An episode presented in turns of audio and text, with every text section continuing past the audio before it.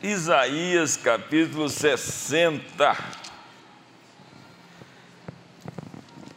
Isaías 60, vamos ler os cinco primeiros versos que estão aí nesse texto fantástico. Dispõe-te, resplandece, porque vem a tua luz, a glória do Senhor nasce sobre ti. Pois eis que as trevas cobrem a terra e a escuridão os povos, mas sobre ti aparece resplendente o Senhor e a sua glória se vê sobre ti.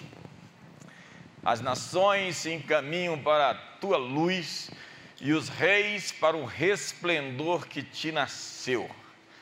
Levanta-te em redor os olhos e vê Todos estes já se ajuntaram e vêm até a ti, os teus filhos virão de longe e as tuas filhas se criarão ao teu lado. Quando o vires, ficarás radiante e o teu coração estremecerá e se alegrará. A abundância do mar se tornará a ti e as riquezas das nações a ti virão. Vamos ver o verso 11.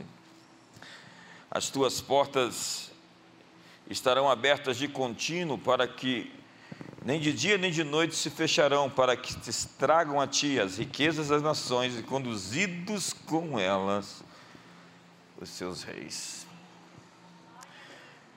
Diga para o seu irmão, Deus tem boas novas para você. Depois da noite escura, o choro durou uma noite, mas pela manhã logo virá a alegria.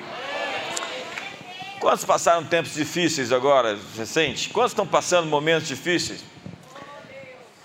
Então, existe uma transição, uma mudança de fase. E a ênfase bíblica nunca está sobre as trevas, sobre a escuridão.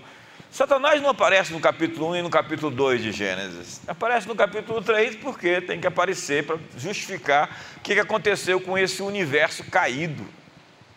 A criação está em queda porque um querubim primeiro se rebelou no céu e veio convocar um exército para se juntar a ele na rebelião contra o patriarcado.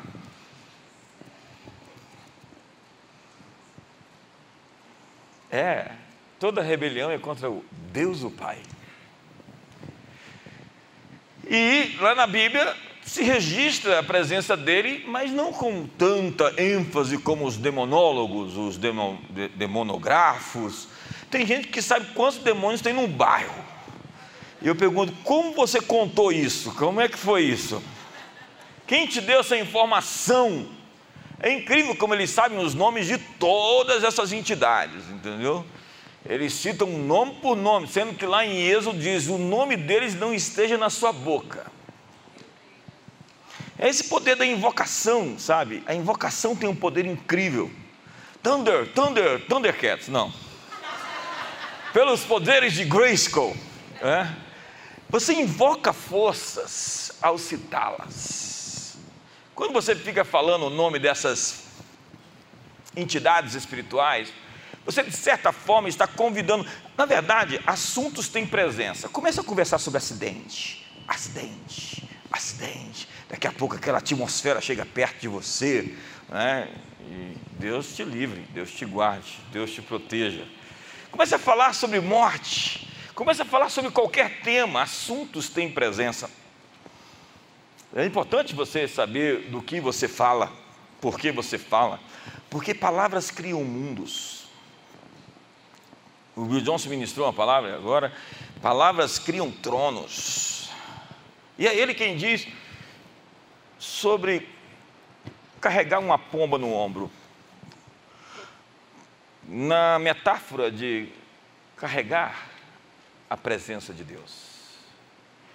A presença de Deus é algo muito sensível, que você tem que estar bastante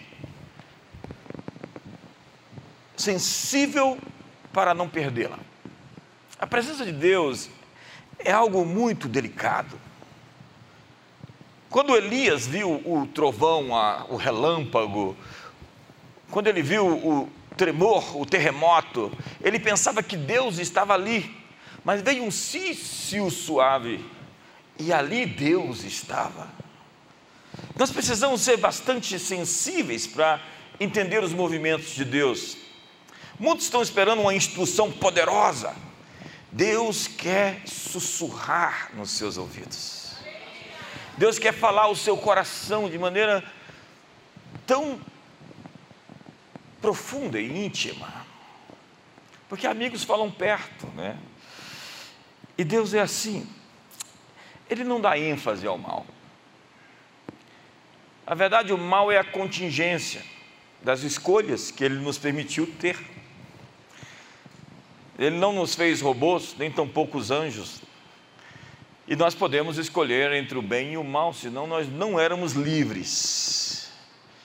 Nós somos seres poderosos e temos dado por Deus o poder de escolher entre sermos pessoas boas ou pessoas más.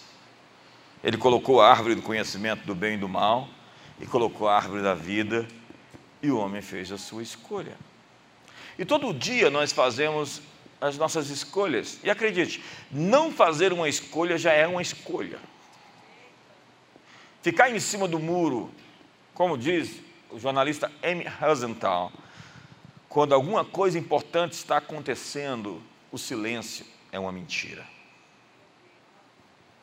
Então, meu assunto não é sobre as trevas que cobrem a terra e a escuridão os povos. Meu assunto é a glória do Senhor está nascendo sobre nós. Meu assunto não é que o diabo está ganhando território. Nós já passamos por isso. A natureza do mal é se autodestruir. Nós já passamos por esse mesmo momento no auge do iluminismo na França. Os cristãos, aqueles que acreditavam em Deus, foram extremamente criticados e perseguidos. Nós já passamos por extremas situações de perseguição em dez sessões de imperadores malucos no Império Romano. A igreja está aqui depois de dois mil anos e é que nem massa de bolo. Quanto mais bate, mais cresce.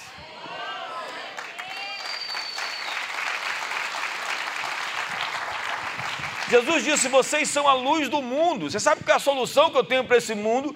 Pessoas iluminadas, pessoas resplandecentes, pessoas ungidas, pessoas poderosas, pessoas capacitadas por Deus para representá-los em lugares de destaque. Não se esconde o candeeiro debaixo do velador. Assim também os homens glorifiquem vosso Pai Celestial pelas vossas boas obras. O que nos falta são cristãos com um poderoso testemunho nas esferas. É gente que diz assim: Eu queria conhecer o seu Deus, eu queria mais saber sobre a sua fé. Você me chamou a atenção pela sua atitude e eu queria saber mais sobre os lugares que você vai. A minha pergunta é: o nosso testemunho, a nossa vida cristã, está chamando a atenção daqueles que não professam Jesus? Ser a luz do mundo é ter uma atitude tal, é viver de uma forma tal, que isso se torna uma mensagem, uma pregação sem palavras. Sabe, a nossa ênfase está sobre a presença de Deus. Eu, eu nunca quis ser um grande pregador. Eu quero ser alguém que vira chave. Eu quero ser alguém que Deus se manifesta onde eu estou. Eu quero ser alguém que é conhecido por carregar algo do eterno. Sabe, eu quero ser conhecido como alguém que muda a vida das pessoas. E Deus nos deu as chaves do reino dos céus para abrir e fechar, para ligar e para desligar. A igreja é a luz do mundo. Lembre-se do tabernáculo. Havia uma glória radiante ali dentro. Lembre-se do templo de Salomão. Os sacerdotes não conseguiam ficar de pé, porque tamanha era a presença de Deus. Que glória terá o templo construído pelas mãos de Deus? Pense que Hebreus nos diz que a aliança, a nova aliança, tem superiores promessas. Se o rosto de Moisés brilhava, de maneira que ninguém podia olhar sua face por conta daquilo que ele viveu no Sinai, Imagine o que nós podemos viver na nova aliança. Se a aliança é com superiores promessas, Eu estou esperando aquele texto de que olhos não viram, ouvidos não ouviram e não penetrou no coração humano o que Deus preparou para os seus. E eu vou lhe dizer, eu estou esperando para essa década, eu estou esperando para esse tempo, uma manifestação de Deus em comum, extraordinária. Deus vai intervir na história. Nós não estamos sendo levados por forças fortuitas e casuais. Existem mãos invisíveis conduzindo a história para o seu fim. O Cordeiro é digno de abrir o livro e desatar os seus selos e levar a história ao seu ponto ômega. Nós não estamos abandonados no planeta. Deus é por nós.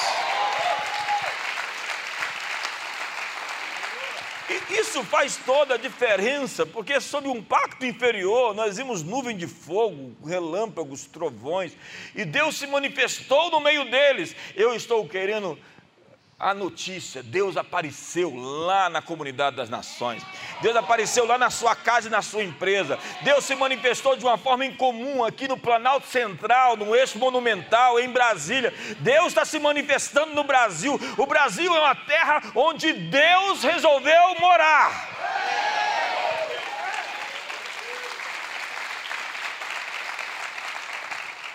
A minha ênfase sempre está nele, porque a minha consciência é sobre ele. É o Bill Johnson que diz que você carrega a imagem do reino que você é mais consciente. Do que você é consciente das trevas?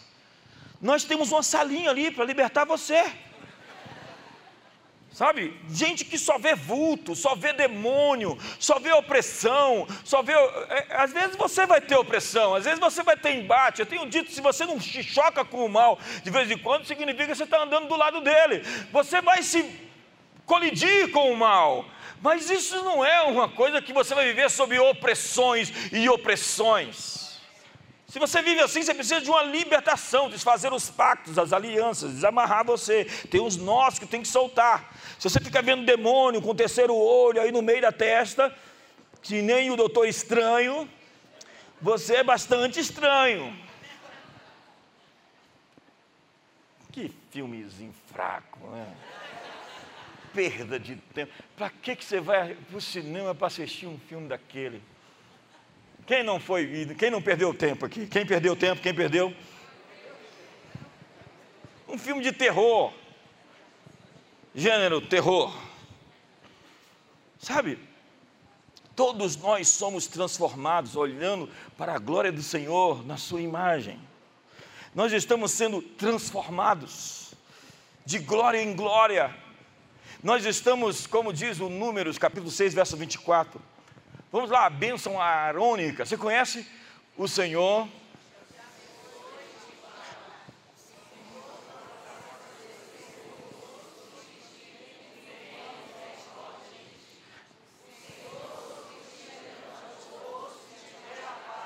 Tem muitas ênfases que eu podia dar nessa bênção arônica sacerdotal, mas eu quero me deter na última frase: O Senhor sobre ti levante o seu rosto e te dê a paz.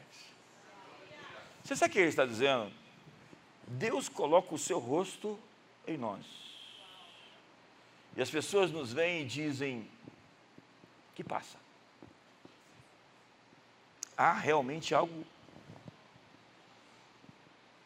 O que, que está acontecendo? Os cristãos deveriam carregar esse brilho do olhar de Deus. Eles deveriam dar esse testemunho ao mundo, quando a face de Deus brilha na face do seu povo. Que incrível isso. A igreja é a habitação eterna onde Deus habita, onde Deus mora. Deus está construindo a sua casa em você.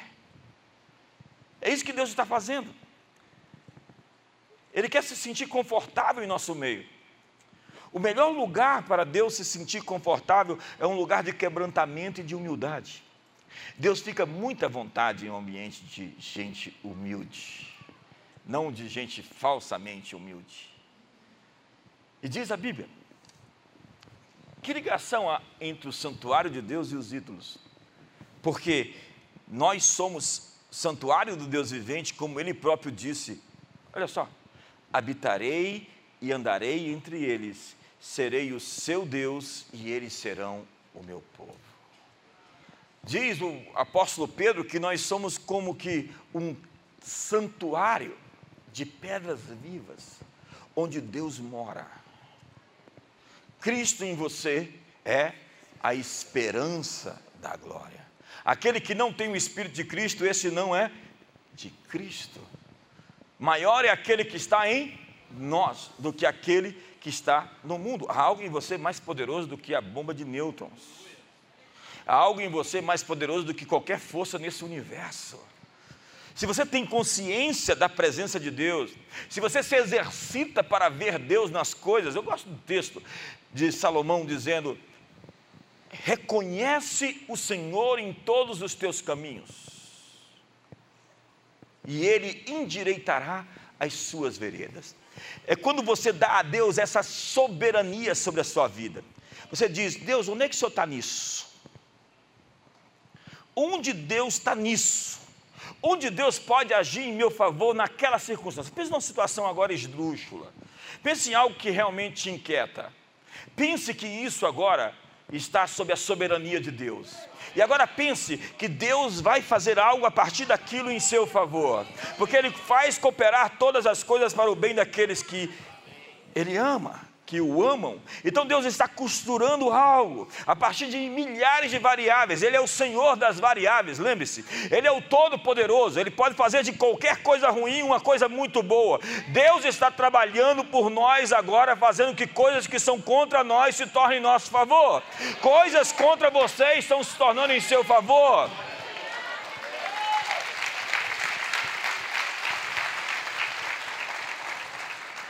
Então o Evangelho transforma a natureza de tudo que toca. A lógica é a seguinte: sua luz vem sobre nós, que se reflete para outras pessoas. Deus nos abençoa para nós abençoarmos. Aquele milagre que foi feito naquele casamento quando faltou o vinho, foi um milagre para que todos bebessem do melhor vinho, a melhor oportunidade. Houve falta de vinho e foi a melhor oportunidade para apresentar um vinho que ninguém nunca tinha tomado. E quem bebeu? O casal, sim, e todos os seus convidados e todos os seus familiares. Porque Deus nos abençoa de uma maneira que transborda de nós para outros em todo lugar. Quantos querem uma bênção transbordante que vai transbordar de você para outros lugares? Se você não quiser a sua parte, eu quero ela. Quantos estão com vontade de receber uma bênção que transborda? Então empurra seu irmão e fala assim: seu cálice vai transbordar para encher os cálices vazios. Sabe, nós não somente recebemos a graça, nós somos a manifestação na graça na vida de outras pessoas. João 20, 23 diz que quando nós perdoamos as pessoas, Deus se move sobre elas com o seu perdão. Se vocês perdoarem, será perdoado. Se vocês ligarem, será ligado. Se vocês desligarem, você, você, você entende o tamanho poder que Deus nos deu? De assinar coisas e Ele assinar embaixo. Decidir e Ele dizer sim dispõe-te e resplandece, porque vem a tua luz. Deus está dizendo: levante-se e brilhe, povo do Senhor Deus. É a sua hora de brilhar, é a sua hora de trazer as soluções que ninguém tem. É a hora de trazer as respostas que ninguém tem. É hora de fazer coisas que ninguém fez. É hora de avançar com coragem. Eu tenho uma palavra para você: coragem para fazer aquilo que Deus lhe chamou para fazer. Então, Mateus 5 diz que quando sua luz brilha, as pessoas glorificam a Deus. Mas a nossa luz tem sido escondida. Nós somos a cidade construída sobre a colina. E Jesus disse que a nossa luz não pode ficar oculta, porque as pessoas serão atraídas a Deus pelo brilho da luz que, de Deus que existe em nós. Outra coisa, Deus é bom e sempre está de bom humor. Deus não acorda mal-humorado, porque ele nem dorme. É certo que não dormita, nem dorme o guarda de Israel. Então, quando você tem consciência das trevas te atacando, pense que Deus não dorme e Ele está do seu lado como um poderoso guerreiro, como diz Jeremias. Você tem que exercitar-se na consciência da presença de Deus. Ele é aquele que enche os céus e a terra, e diz o salmista que Ele é o seu escudo. Exercitar-se na consciência dos anjos. O anjo do Senhor se acampa ao redor daquele que o teme. Quantos têm temor de Deus aqui? E o livro do mal, diz o autor Hebreus que eles são conservos daqueles que hão de herdar a salvação. Então, se você pudesse pegar uma visão clara do que está acontecendo aqui, existem milhares de anjos ao nosso redor. E se você pudesse pegar o flashback, o videotape, do que aconteceu na sua vida inteira na história, e você vai poder fazer isso um dia, porque a Bíblia diz que cada palavra frívola que os homens preferiram, eu pedirei conta no dia do juízo final. Deus tem um iCloud e todas as informações do universo estão lá.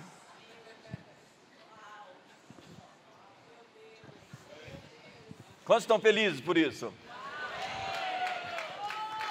Tudo gravado, tudo registrado. Então você vai poder acessar, por exemplo, essa reunião um dia. Olha, o bispo estava falando sobre os anjos. Olha os anjão que estava lá, que coisa. Você não sabe o tanto de livramento que Deus te deu para você chegar até aqui. O diabo sempre quis te destruir, mas quem tem o poder da vida não é Satanás, é o Senhor da vida. E sinto lhe informar que Ele te trouxe até aqui e vai te levar até o fim. Aquele que começou a boa obra é fiel para completá-la. Me ajuda aí! Deus é autor e é o consumador, o começador, o terminador. Sabe, é isso que tem que definir a nossa abordagem de vida. Diz Paulo aos Coríntios: Assim, pois, importa que os homens vos considerem como ministros de Cristo e dispenseiros dos mistérios de Deus. Sabe como as pessoas deveriam nos olhar? Como aqueles que têm as chaves das dispensas dos céus. É, é, o que Paulo está dizendo aqui, olha o verso número 10: Servi uns aos outros, cada um conforme o dom que recebeu, como bons despenseiros da multiforme graça de Deus. As pessoas deveriam olhar para você e falar assim: O que, que você tem de Deus para mim? Eu falei, depende. Como é que está o seu arrependimento? Está em dia? As pessoas deveriam nos procurar assim na expectativa de receber do céu. Porque nós somos cidadãos da terra, somos cidadãos dos céus. Eu estou aqui pregando para você, mas estou assentado nas regiões celestiais em Cristo Jesus. As pessoas deveriam olhar para você e falar assim: faz aquela oração para mim. E você ora e na semana Deus responde. Não deveria ser aqueles, aqueles, aqueles oráculos, né? As pessoas às vezes vão até dos oráculos, onde eles respondem e profetizam 24 horas por dia. Todos deveriam profetizar, todos, todo o povo de Deus deveria ser profeta, diz Moisés. Todos nós deveríamos ter uma capacidade de abrir os céus e liberar a bênção de Deus sobre as pessoas. É o que Paulo está dizendo. Os homens nos veem como esses que têm as chaves das dispensas, dos tesouros celestiais. Porque nós herdamos esse mundo. Paulo diz que tudo é vosso, vós sois de Cristo e Cristo é de Deus. Nosso chamado é tomar o que Deus nos deu e dar aos outros. Deus nos mostra o seu favor para que o mostremos às outras pessoas. Sabe, ser aceitos por Deus nos faz ser inclusivos, aceitando uns aos outros nos faz ser graciosos, deveríamos tirar o dedo em riste. Paulo disse: Não saia de vós, da vossa boca, nenhuma palavra torpe, e sim unicamente a que for boa e transmita graça. Ore comigo, diga: Deus, põe graça nos meus lábios. Mais uma vez, Deus, põe graça nos meus lábios.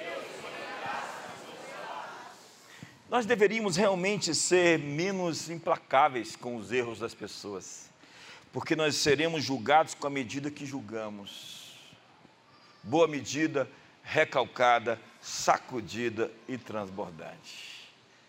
Da maneira como você medir, você será medido. E diz a Bíblia: Bem-aventurados os misericordiosos, porque eles alcançarão.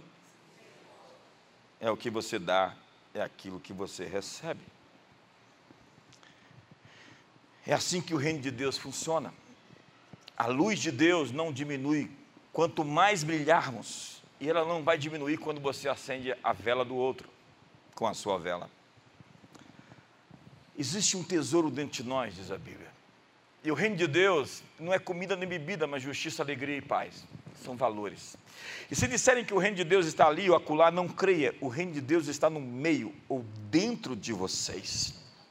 E quando você descobre esse tesouro, você fica capacitado a distribuir e a andar a segunda milha, a oferecer a outra face.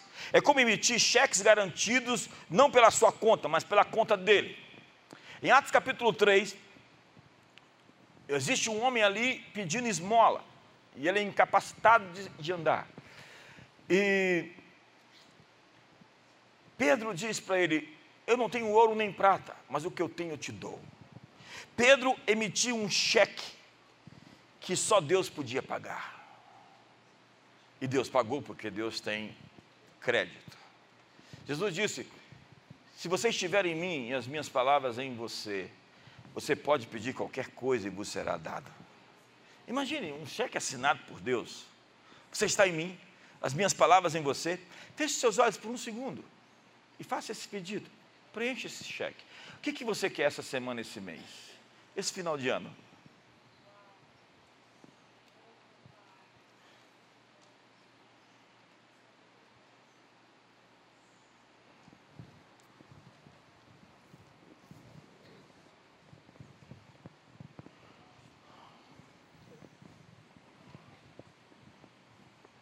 Quantos já fizeram oração e ficaram felizes depois da oração? Sabe o que, é que isso, segundo Poyang Shu, é? A resposta. Quando você termina de fazer uma oração e você tem uma alegria interior, Poyang Shu dizia que isso era substância. A substância é a confirmação de que você recebeu aquilo que você orou. Então você acabou de gerar, gestar, engravidar-se do milagre. Eu não sei se serão nove meses ou quantos meses serão, mas a resposta à sua oração já foi enviada.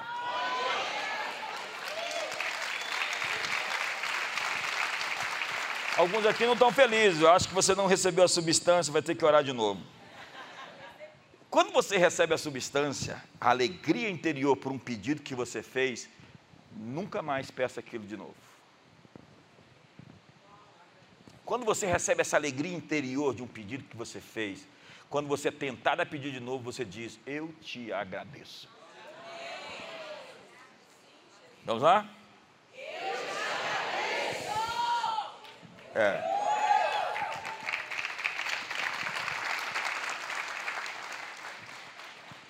Sabe, líderes espirituais verdadeiros são aqueles que têm consigo seu próprio sistema meteorológico espiritual que permeia seu domínio de influência e autoridade. Nós deveríamos influenciar a atmosfera de onde chegamos. Nós não deveríamos mudar de um lugar porque aquele lugar está opresso. A opressão está sendo convidada a sair. Nós não deveríamos sair de uma casa porque a casa é mal assombrada. A casa deveria ser liberta pela sua presença. Eu, eu, vi o testemunho de John Paul Jackson, ele acabou de morrer agora recentemente, um profeta americano. Ele disse que chegou dentro do, da casa dele e estava uma opressão só, um cheiro de enxofre e um gelo. Gelo, estava tudo gelado. E ele disse: Satanás, você veio aqui me perturbar, eu te proíbo de sair agora. Você vai ficar a noite toda ouvindo os louvores que nós vamos cantar aqui. Você tem que entender que nós não somos um exército em recuo. Quando Jesus diz as portas do inferno não prevalecerão, é porque nós estamos lá no avanço contra o inimigo. Nós não estamos aqui assustados e assombrados com o mal. Nós somos a força enviada por Deus para lidar com a questão do mal no mundo. Porque em breve o Deus de paz esmagará a Satanás debaixo dos nossos pés. Para isso se manifestou o Filho de Deus para destruir as obras.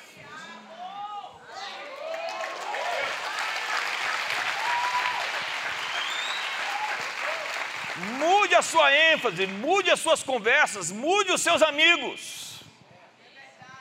Comece a falar sobre como Deus está vencendo, né? Mas está tão escura a noite, acredite, vai amanhecer. Nós já passamos por poucas e boas. Você precisa só de um olhar histórico para você ver quantas situações nós já vencemos e estamos caminhando como a luz da aurora que vai brilhando mais e mais até ser dia perfeito. Como diz Paulo, caminhando de glória em glória. nós vamos vencer mais essa, e depois vamos vencer outra vez, e depois vamos lutar mais uma vez, e vamos ficar cansados de vencer, porque nós vamos vencer todas as batalhas. Deus vai nos levar sempre em triunfo, graças a Deus que em Cristo nos dá a vitória, porque nele nós somos. É mesmo?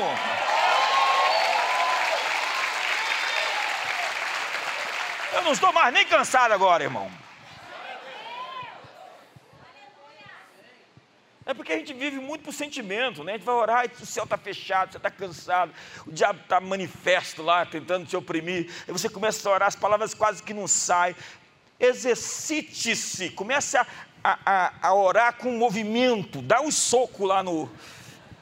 Começa, porque movimento cria sentimento, diz o Tony Robbins. E a sua é, química interior é definida pela sua linguagem corporal. Se você tem uma linguagem corporal de gente perdedora, você está perdendo. Então você tem que erguer seus ombros, você tem que se movimentar. Uma vez eu estava orando e de repente eu vi uma coisa gelada e me deu um assombro. Falei, Satanás está aqui do lado, não vou nem abrir o olho. Pensa numa opressão. Eu orava para ver os anjos, só via demônio no início. E aí eu comecei a de joelho falar: Satanás, você está repreendido. O Espírito Santo falou para mim: O que, que você está fazendo? Eu falei: Estou expulsando os demônios. Falou: Mas você se ajoelhou para falar comigo, agora está falando de joelho com o demônio? Você não fala de joelho com o demônio? Você se levanta e você marcha e você pisa sobre serpentes e escorpiões, sobre todo o poder do inimigo e nada absolutamente vos causará dano. Você se posiciona em avanço. E daqui a pouco você estava ali tão tímido e com medo, daqui a pouco há um romper, uma graça chega, uma liberdade vem, você sai gritando. É assim com você? Tomara. É porque tem gente muito escravo dos seus sentimentos. Eu não estou sentindo. Não interessa se você está sentindo, mas eu tenho que ser sincero que os meus sentimentos têm não. Seus sentimentos têm que se dobrar à verdade de Deus, à palavra de Deus.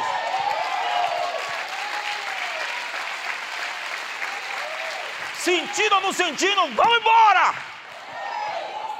Com medo ou com coragem? Alguém disse que, o, que coragem é seguir em frente a despeito do pavor que você está sentindo. Então vamos embora, gente. Deus tem para nós uma libertação dessa nação. Deus tem para nós um derramar do Espírito Santo. Deus tem para nós um avivamento. O pessoal está aí proclamando notícias ruins todo o tempo. Nós somos a luz e a luz está em avanço. Nós não somos um exército em retirada, somos um exército em avanço. Isso não é triunfalismo, isso é assumir a posição em Cristo Jesus que nos foi dada. O diabo já foi julgado no tribunal da corte do Calvário. Nós não estamos esperando aqui para fugir, nós estamos esperando um derramar de Deus sobre toda a carne, sobre todo o planeta. Nós vamos viver para ver o maior avivamento da história. Você está comigo?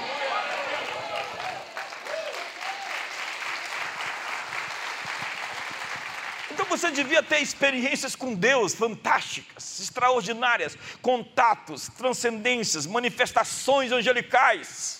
Eu poderia fazer um culto só contando minhas histórias com Deus, só minhas experiências incríveis com Deus. E todo cristão tinha que ter isso.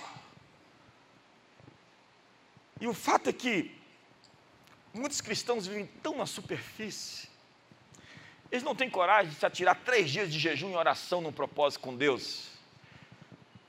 Ainda mais porque o café Vai devagar quebrando, vai acertando, vai alinhando, vai desintoxicando. Você carrega a imagem do reino que você é mais consciente. Minha mensagem não é Satanás, gente. Minha mensagem não é o diabo. Eu não sou publicitário do mal.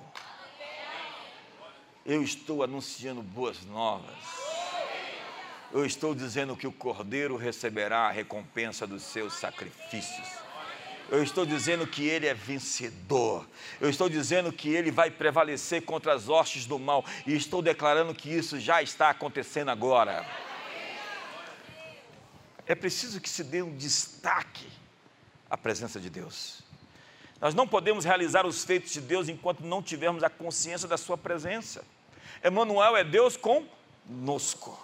Davi dizia: Ainda que eu andasse pelo vale escuro da sombra da morte, eu não temeria. Por quê? Tu estás comigo. O grande diferencial de Davi é o quê? Deus está comigo. É isso que ele fala para Golias. Tem lá um gigante. Olha, eu sinto dizer que os inimigos são maiores do que nós, eles são mais fortes, são sete nações mais poderosas, eles têm cidades fortificadas. Quando você pensa na guerra cultural, os inimigos são mais poderosos, mas qual é o diferencial? Deus está conosco, você é um incircunciso, Golias. Você não tem aliança com Deus, fica sabendo, em nome do Senhor dos Exércitos eu vou contra você. O nosso diferencial não está na nossa beleza, na nossa força, na nossa capacidade, nos nossos dons. O nosso diferencial está em Yahvé chamar, o Senhor que está aqui. O nosso diferencial é que Ele é o nosso pastor e nada nos faltará, e Ele suprirá as nossas necessidades, segundo a sua riqueza em glória em Cristo Jesus. Aquele que habita no esconderijo do Altíssimo, a sombra do Impotente descansará. Direi do Senhor. Ele é o meu Deus, o meu refúgio, a minha fortaleza, o meu socorro bem presente na hora da angústia. Portanto, volta o teu sossego, ó minha alma, porque Deus, o nosso Deus, tem te feito tão bem. Aquietai-vos e sabei que eu sou Deus. Eleva os meus olhos para os montes, de onde me virá o socorro? O meu socorro vem do Senhor que fez os céus e a terra, e Ele não permitirá que os teus pés vacilem. Não dormitará aquele que te guarda, é certo que não dormita nem dorme o guarda de Israel. O Senhor é quem te. O Senhor é a tua sombra, a tua de dia não te molestará o sol, nem de noite a lua. O Senhor te guardará de todo mal, guardará a tua alma, guardará a tua saída, a tua entrada, desde agora e para sempre. Me ajuda aí!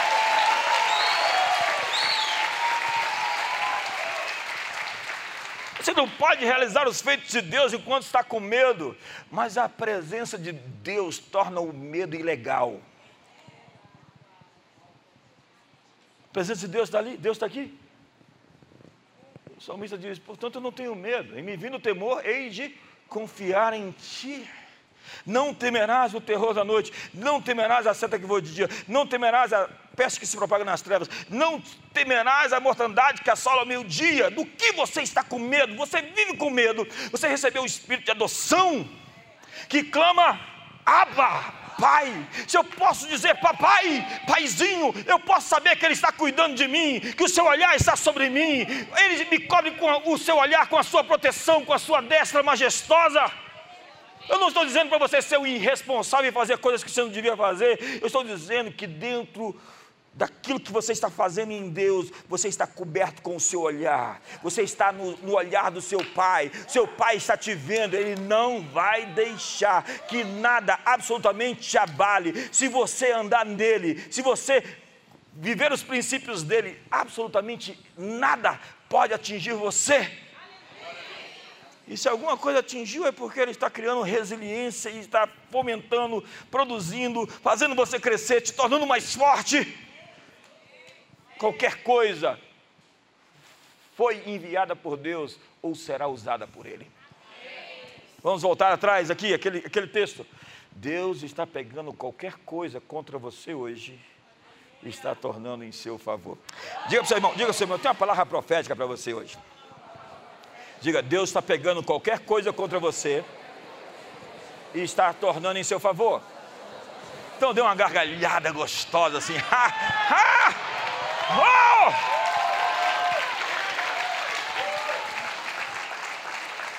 Qualquer coisa é qualquer coisa. Então pense numa coisa ruim. uh!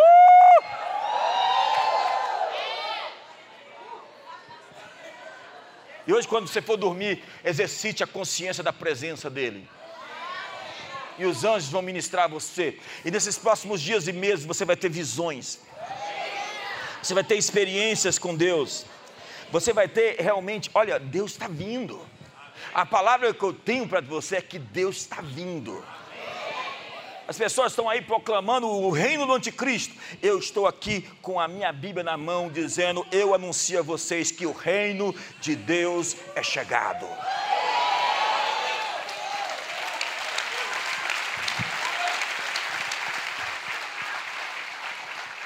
Mas e o anticristo? Quem é ele? Não sei, tem muito candidato.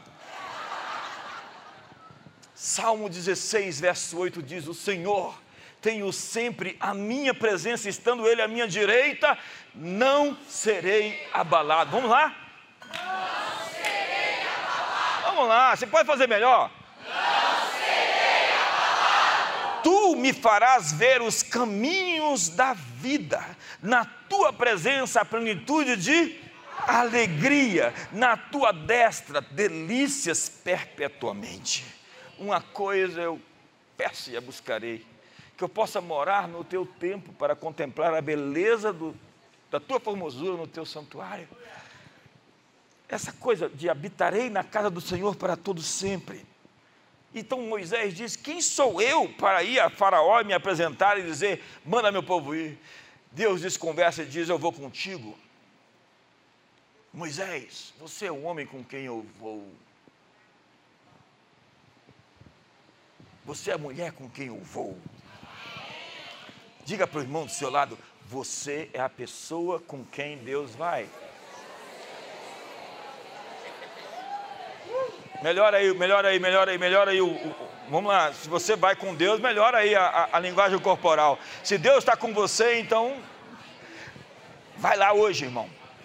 E fala para a garota: Eu sou o homem com quem Deus vai, e o Senhor está te dizendo: Vem comigo. Eu sou a resposta às suas orações. Aí prepara uma mensagem desde a fundação do mundo. Não, não, vai, vai, vai nessa não. Vai lá e pede um aumento para o chefe.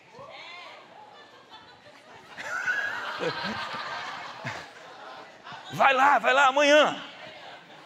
E fala para o chefe: olha, Deus me mostrou que muito da bênção que está acontecendo aqui é por minha causa. Lembra de José, chefe?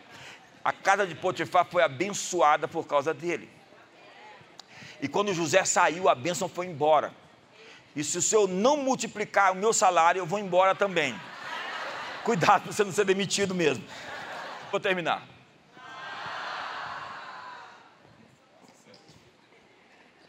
Você tem que saber, você tem que terminar na hora certa, está tudo bem. Deus falou para Josué: Não tu mandei eu, ser forte. Diga para seu irmão, ser forte. Não, me ajuda aí. Seja um pouco deselegante agora e empurra o seu irmão e fala assim: ser forte.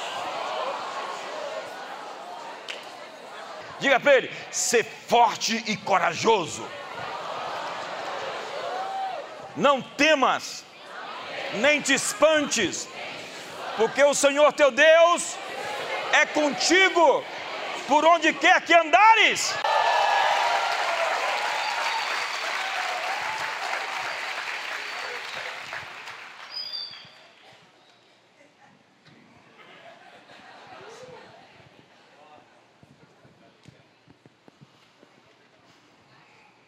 Jesus disse: O Espírito da Verdade, que o mundo não pôde receber, porque não o vê, nem o conhece.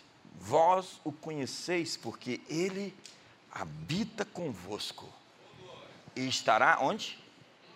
Em vós. Então, logo depois, no capítulo 21 de Lucas, Jesus sopra o Espírito sobre os discípulos, recebei o Espírito. E no dia de Pentecostes eles são cheios do Espírito Santo. Onde o Espírito Santo mora? O Espírito Santo está em você? Você tem consciência disso? Então por que, que você está com medo se o maior poder do universo está em você? Melhora aí os ombros.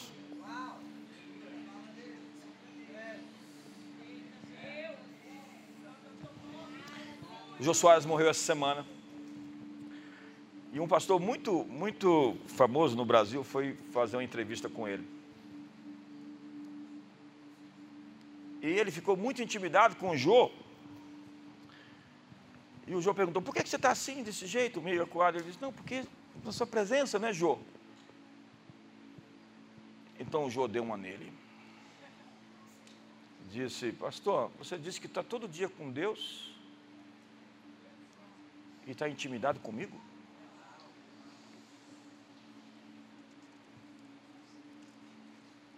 Você diz que é filho de Deus e vive como órfão? Se você pode chamá-lo de Abba, você pode relaxar. Você pode ficar bastante calmo, não tem nada perdido. Tudo no controle. Obviamente que nós vamos lutar as batalhas do Senhor. Mas eu posso chamá-lo de Abba, Abba. Eu posso saber que amanhã a provisão que eu preciso está lá. E o ano que vem, a década que vem, eu vou estar lá. Porque eu é quem sei que pensamentos tenho ao vosso respeito. Pensamentos de paz e não de mal. Para vos dar um futuro e uma esperança. Olha para você, irmão, diga: Deus está pensando boas coisas sobre você. Quão numerosos são a soma dos teus pensamentos, se os contasse, excederiam os grãos de areia. Você sabe o que é uma palavra profética? É um pensamento de Deus sobre você. Uma palavra profética não vem para gelar o seu coração. Quando você ouve uma palavra profética, fica gelado, você fala, ih, deu treta. Não, não, não, não, não, não, não. Julgai as profecias. A palavra profética é um pensamento de Deus sobre você que ele usou a boca de alguém para dizer para você. Assim diz o Senhor. Faça a escola de profetas. Jesus disse: Onde estiverem dois ou três reunidos em meu nome ali, eu estou. Jesus está aqui, passando em revista as tropas de guerra. E vou te dar hoje mais uma chance. Faça aquele pedido.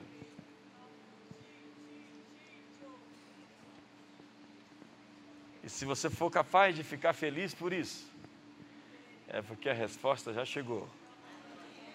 A propósito, faça uma festa já de ações de graça antes de chegar. O que está fazendo? Estou comemorando. A fé se antecipa. Eis que estou convosco todos os dias, até a consumação do século porque ele tem dito: de maneira nenhuma te deixarei, jamais te abandonarei.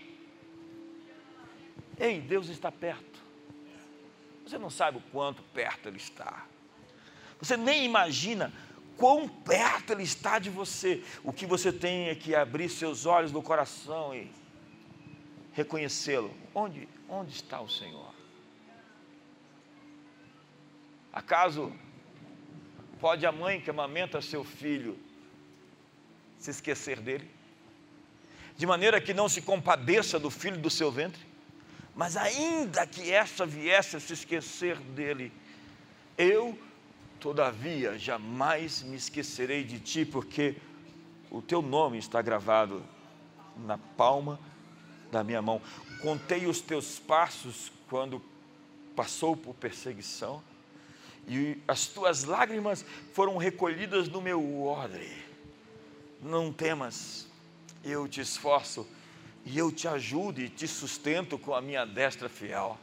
Se tu passares pelas águas, elas não vão te afogar, e se você passar pelos rios, eles não vão te submergir, nem a sua chama arderá em ti.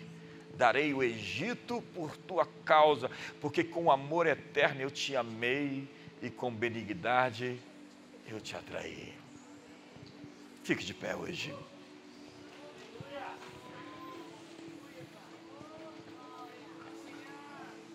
Eu não estou dizendo que não, você não vai ter aflições. Eu estou dizendo que o Senhor vai livrar o justo de todas as suas angústias. Eu estou dizendo que você já está equipado para vencer cada batalha. Eu estou dizendo que Deus está entre aqueles que nos ajudam. E se Deus está comigo, se Deus é por nós, quem é contra nós é voto vencido.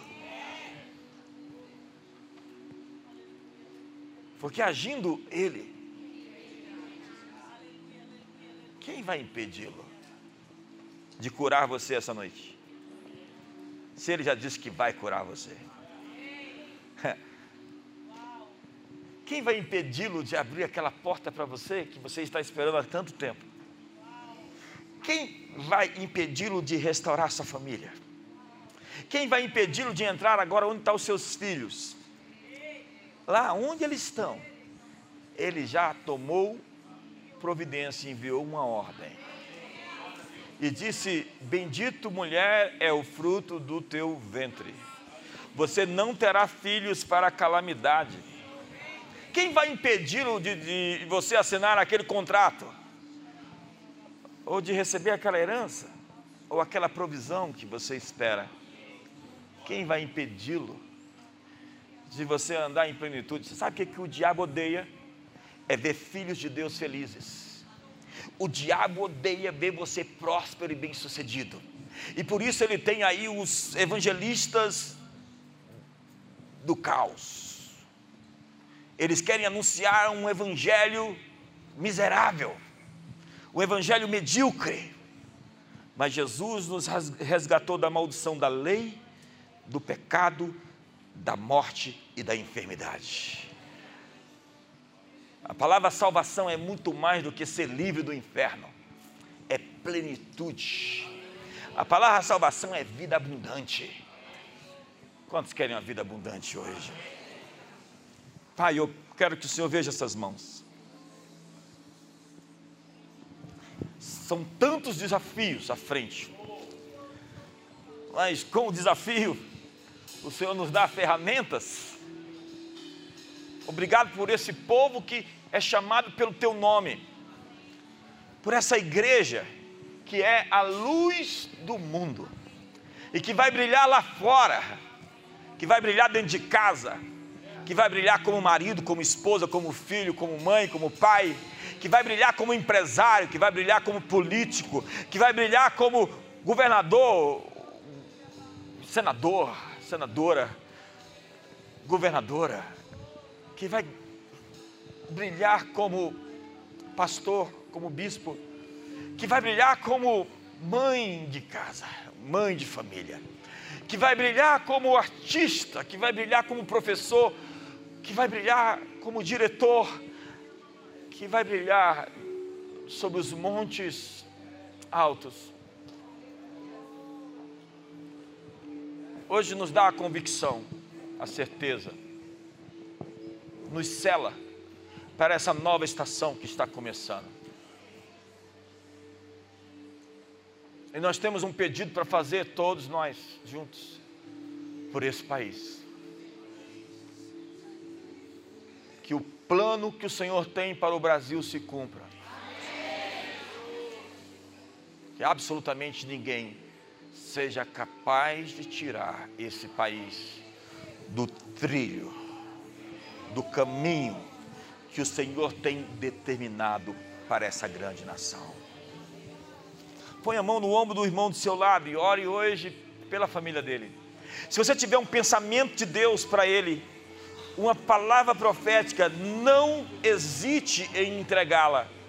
Se você tiver um pensamento divino, abençoe essa pessoa, libere palavras de destino, abençoe seus filhos, abençoe sua casa, abençoe suas finanças, abençoe com uma consciência nova da presença de Deus, com uma graça uma graça, um favor, as janelas estão se abrindo, as portas das dispensas da graça divina estão se escancarando hoje nesse lugar. As bênçãos celestiais estão sendo derramadas sobre esse povo que se chama pelo seu nome.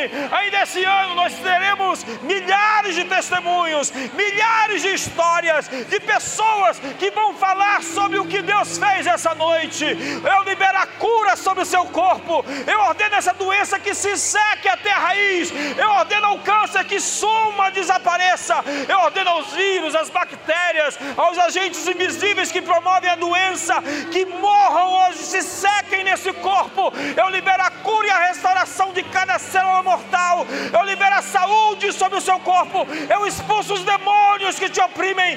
Em nome de Jesus, seja curado, seja liberto. Eu libero hoje os contratos, as heranças, os negócios, as empresas Eu libero hoje as possibilidades que se concretizem. Eu libero hoje o propósito, a execução dos planos de Deus na sua vida. Meu conselho permanece de pé. Farei toda a minha vontade. Eu abençoo você. Eu abençoo sua família. Eu oro em nome de Jesus.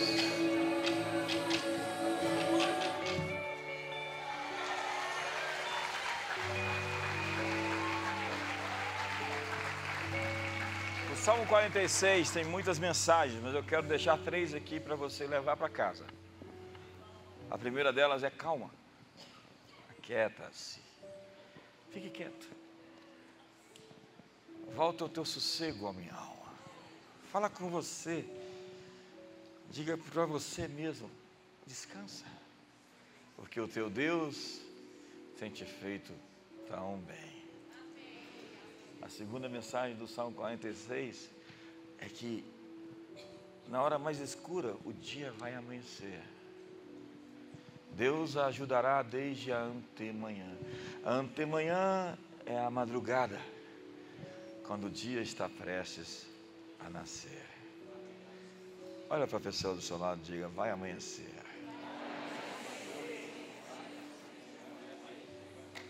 Que mensagem é essa? Vai amanhecer. Brasil, vai amanhecer.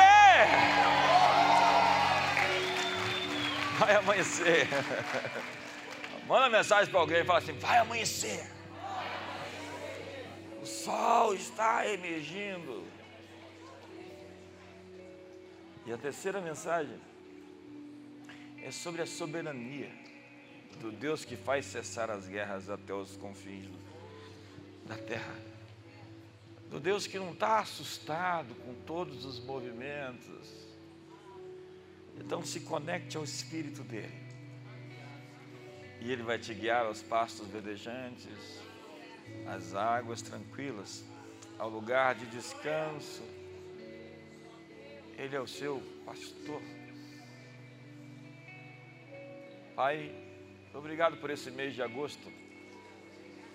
Esse agosto incrível, onde nós vamos ter as grandes manifestações de livramento, de socorro, de escape e de favor. Abre hoje as dispensas dos céus sobre os teus filhos e os filhos dos teus filhos, que eles vivam uma vida abundante, que seja um exemplo e um modelo para todos à sua volta, que todos os vejam e perguntem como foi indagado acerca de Isaac. Abimeleque queria saber por que ele plantou numa terra e no mesmo ano colheu cem vezes chamou a atenção a prosperidade de Abraão, de Jacó, de Israel, onde o Senhor disse: abençoarei os que te abençoarem, amaldiçoarei os que te amaldiçoarem.